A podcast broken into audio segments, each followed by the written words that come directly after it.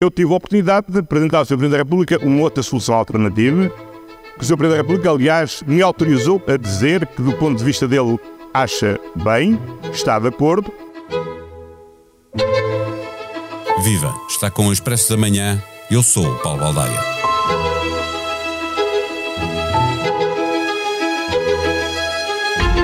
O governo vinha de um desgaste fortíssimo, provocado pela acumulação de casos, pelas 13 saídas em nove meses, pela dificuldade em perceber o que é a ética republicana, pelo desligamento da realidade. No debate, ouviu-se a iniciativa liberal defender que a moção de censura da semana passada serviu como terapia para o governo. E tinha razão, porque, no entretanto, o PS anunciou que vai permitir uma comissão de inquérito à gestão da TAP e viabilizou a ida ao Parlamento de dois governantes para serem questionados pelos deputados. E ouvimos o PSD dizer que havia uma vantagem na embrulhada em que o governo se tinha metido, porque pior do que estava não podia ficar. E não ficou. António Costa saiu da defesa para onde tinha sido empurrado, chegou-se à frente e voltou a marcar o debate no Parlamento. Foi com o que disse que se fez notícia. O modelo de escrutínio vai ser aprovado e o Presidente concorda com ele. Alexandra Reis e Rita Marques, ex-secretárias de Estado, não cumpriram com o que está estabelecido na lei, acusou o Primeiro-Ministro, retirando à oposição temas de conversa. Ainda assim, a administração da TAP é para assegurar, em nome da estabilidade necessária para uma alienação que está em curso. Neste episódio, conversamos com a editora de política do Expresso, Eunice Lourenço. O Expresso da Manhã tem o patrocínio do BPI eleito o melhor private banking em Portugal em 2022 pelas revistas PWM e The Banker nos Global Private Banking Awards. Este prémio é da exclusiva responsabilidade da entidade que o atribuiu. Banco BPI SA, registado junto do Banco de Portugal sob o número 10. Viva eh, Eunice Lourenço, eh, no debate da moção de censura, ou aliás, do debate da moção de censura, a semana passada para o debate com o Primeiro-Ministro, esta quarta-feira, o governo recuperou a iniciativa política? António Costa conseguiu voltar a jogar ao ataque? Conseguiu, pelo menos, deixar de estar tão à defesa.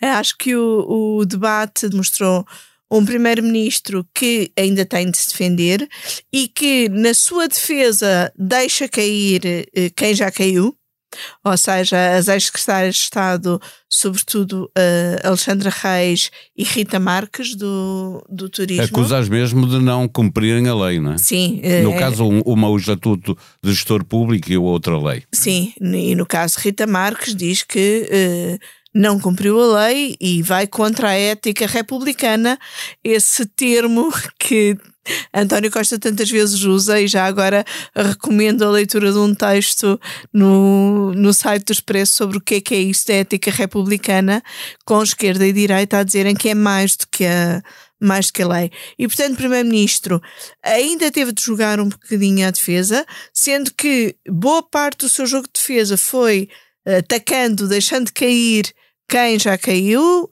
eh, ex-governantes, mas mostra uh, para já vontade de combate, vontade de combate com as armas do PRR, sobretudo, como o próprio tem feito questão de andar uh, dia sim, dia não, quase a mostrar pelo país, mas também um, vontade de combate com esta com este mecanismo de avaliação prévia dos governantes, que já percebemos, pela intervenção de António Costa no Parlamento, que eh, não vai ser aquilo que era a proposta inicial do Primeiro-Ministro, porque o Presidente não terá concordado com ela, vai ser já uma proposta uh, mitigada, por assim dizer, uh, que não, uh, se calhar não será tão formal ou, ou tão exterior ao governo quanto a proposta inicial, uh, mas que vai ao Conselho de Ministros,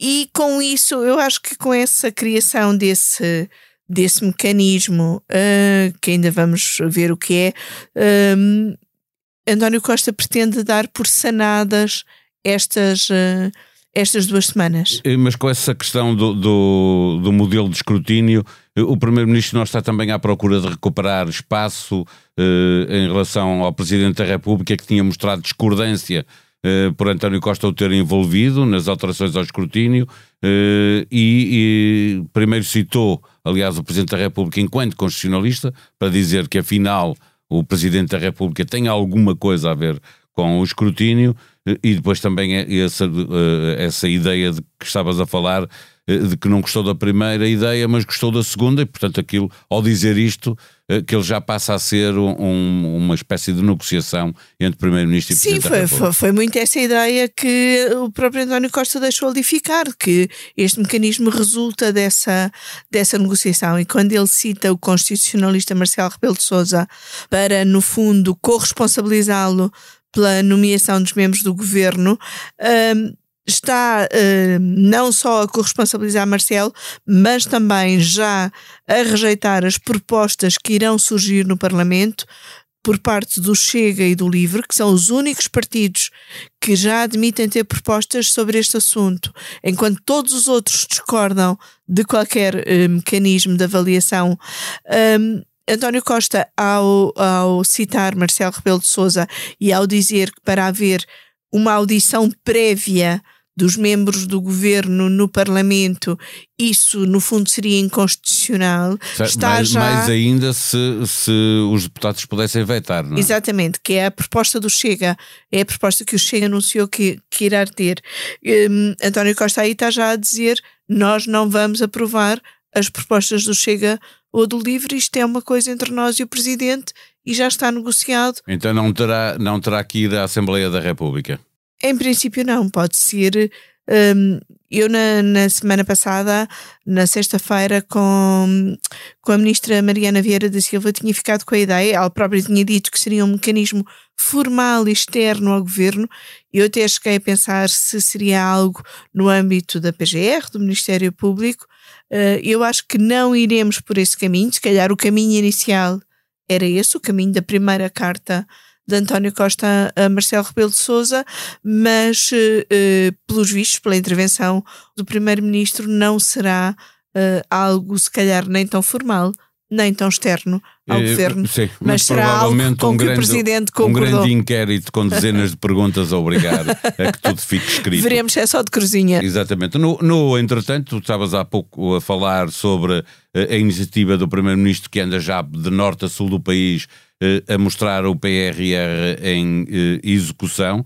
Uh, o anúncio de uma mini-reforma na saúde, mais a chamada para uma ronda de negociações com os professores, mostram também que o Executivo está à procura de recuperar a iniciativa para resolver e enfrentar os grandes problemas dos serviços públicos, neste caso educação e saúde, que são essenciais e que estão mal. Sim, sim, mostram sem dúvida. E no caso da educação, para além dos problemas da, do próprio sistema de educação e, e das dúvidas ou equívocos que, que existam na, na escolha de, de professores, estava, está a gerar-se, não está ainda Uh, resolvido um problema muito grande para muitos pais, para muitas famílias, com estas greves um bocadinho à la carte, que nunca se sabe muito bem se há greve, se não há greve, e depois, muitas vezes, e infelizmente muitos pais não têm a retaguarda que lhes permita ir trabalhar mesmo quando as crianças não têm, não têm escola. E isto é um problema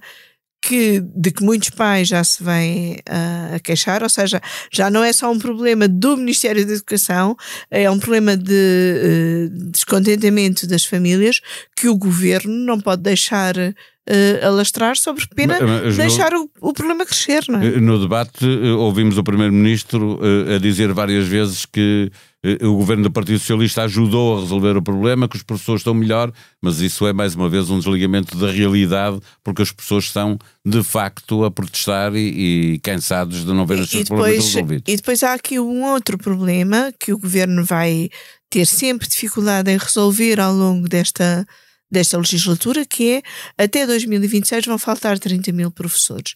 E, obviamente, muitos professores eh, formados com formação pedagógica não vão gostar de ver uh, outros licenciados sem formação pedagógica começar Chegar, a entrar na, nas escolas. É uma realidade que Portugal viveu no pós-25 de Abril, que, que foi, no fundo, os professores irem tendo formação pedagógica à medida que iam começando a dar aulas, que eh, vai haver essa necessidade novamente, é assumido, vão faltar 30 mil uh, professores, mas isso vai gerar mais descontentamento, mais desconfiança e mais divisão no meio escolar e, portanto, é preciso uh, cuidar desse meio escolar como um todo para uh, não deixar crescer este problema. Voltamos ao início da conversa para fechar de uma semana para a outra, como avalias a, evolução do governo e, em particular, de António Costa como líder desse governo? Sim, António Costa habitua-nos a este espírito de, de, combate e de tentar sempre dar a volta. Uh, até pela, pela falta de ataque, por exemplo, a Fernando Medina, que a oposição já não pegou muito no, no Ministro das Finanças. Percebe-se que uh, está a conseguir, uh, pelo menos como, exatamente como eu comecei, já não estar só a jogar a, a, a, a defesa. Agora, o que eu acho que fica também destas duas semanas é uma enorme falta de alternativa. E, e, e, e deste debate também não há quem diga uh, uh, eu fazia diferente e fazia assim. E isso foi enquanto, aproveitado pelo PS e pelo. E enquanto e houver essa falta de alternativa, e será como dizes, aproveitado pelo PS e pelo Primeiro-Ministro, um Primeiro-Ministro que tem muitos milhões do PRR para continuar a mostrar neste roadshow que ele, que ele anda a fazer e que eh, veremos até que ponto os portugueses começam a sentir que esses milhões começam a melhorar a sua vida.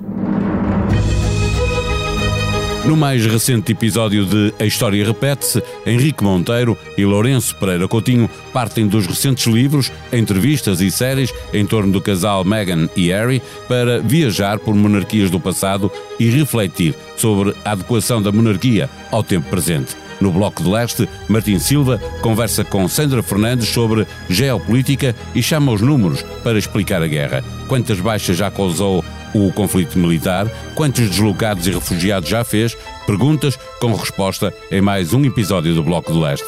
No Sem Moderação, Francisco Mendes da Silva, José Eduardo Martins, Daniel Oliveira e Pedro Delgado Alves discutem o ataque à democracia brasileira e a verificação prévia na democracia portuguesa. Cultura, política, economia, sociedade e humor. Tem muito para onde escolher nos podcasts do Expresso e da SIC. A sonoplastia deste episódio foi de João Martins. Vamos voltar amanhã. Até lá, tenham um bom dia.